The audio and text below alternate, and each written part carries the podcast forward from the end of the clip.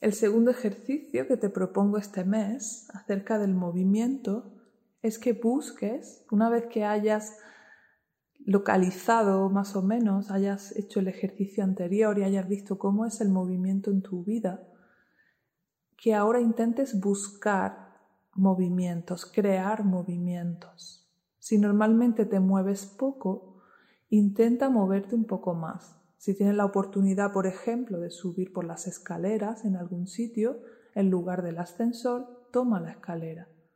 Si tienes la oportunidad de estirar un poco tu espalda cuando cojas algo del armario, hazlo. Si puedes agacharte en cuclillas para recoger alguna cosa del cuerpo, mejor. Ve buscando maneras en las que dentro de tu vida normal, de tu vida cotidiana, puedes favorecer mejores movimientos.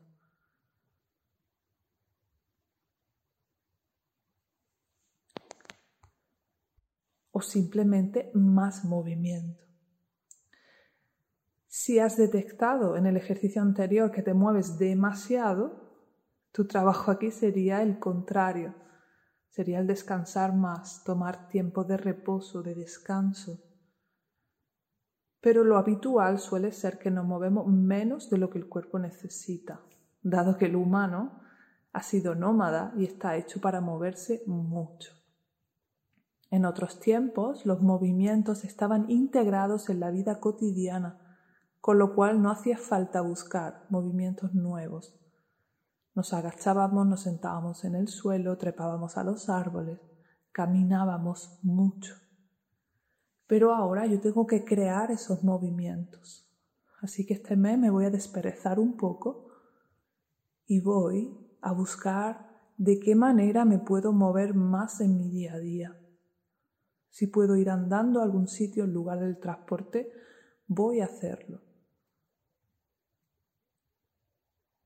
Si puedo estirar un poquito mientras estoy viendo la tele o puedo hacer algún movimiento que yo sé que me viene bien en alguna articulación que normalmente me duele, voy a ver de qué manera puedo meterlo dentro de mi vida cotidiana. Por ahora no queremos meter una nueva, un nuevo hábito de un ejercicio pautado, simplemente vamos a intentar en los huecos, en las actividades que ya hacemos, de qué manera puedo moverme un poquito más. Y por supuesto te animo a hacer la meditación de la sala de meditación. A lo largo de este mes esa meditación es complementaria a todo lo que estamos viendo en esta sala del cuerpo. Así que cuantas más veces puedas hacer la meditación a lo largo del mes, mejor. Y no olvides disfrutar. Es importante que veamos estos cambios como aportaciones a nuestra salud. Estoy haciendo esto porque me amo, porque quiero lo mejor para mi cuerpo y busco la manera en que sea divertido, placentero, interesante, que no sea un esfuerzo. Moverse es agradable para el cuerpo porque le va bien.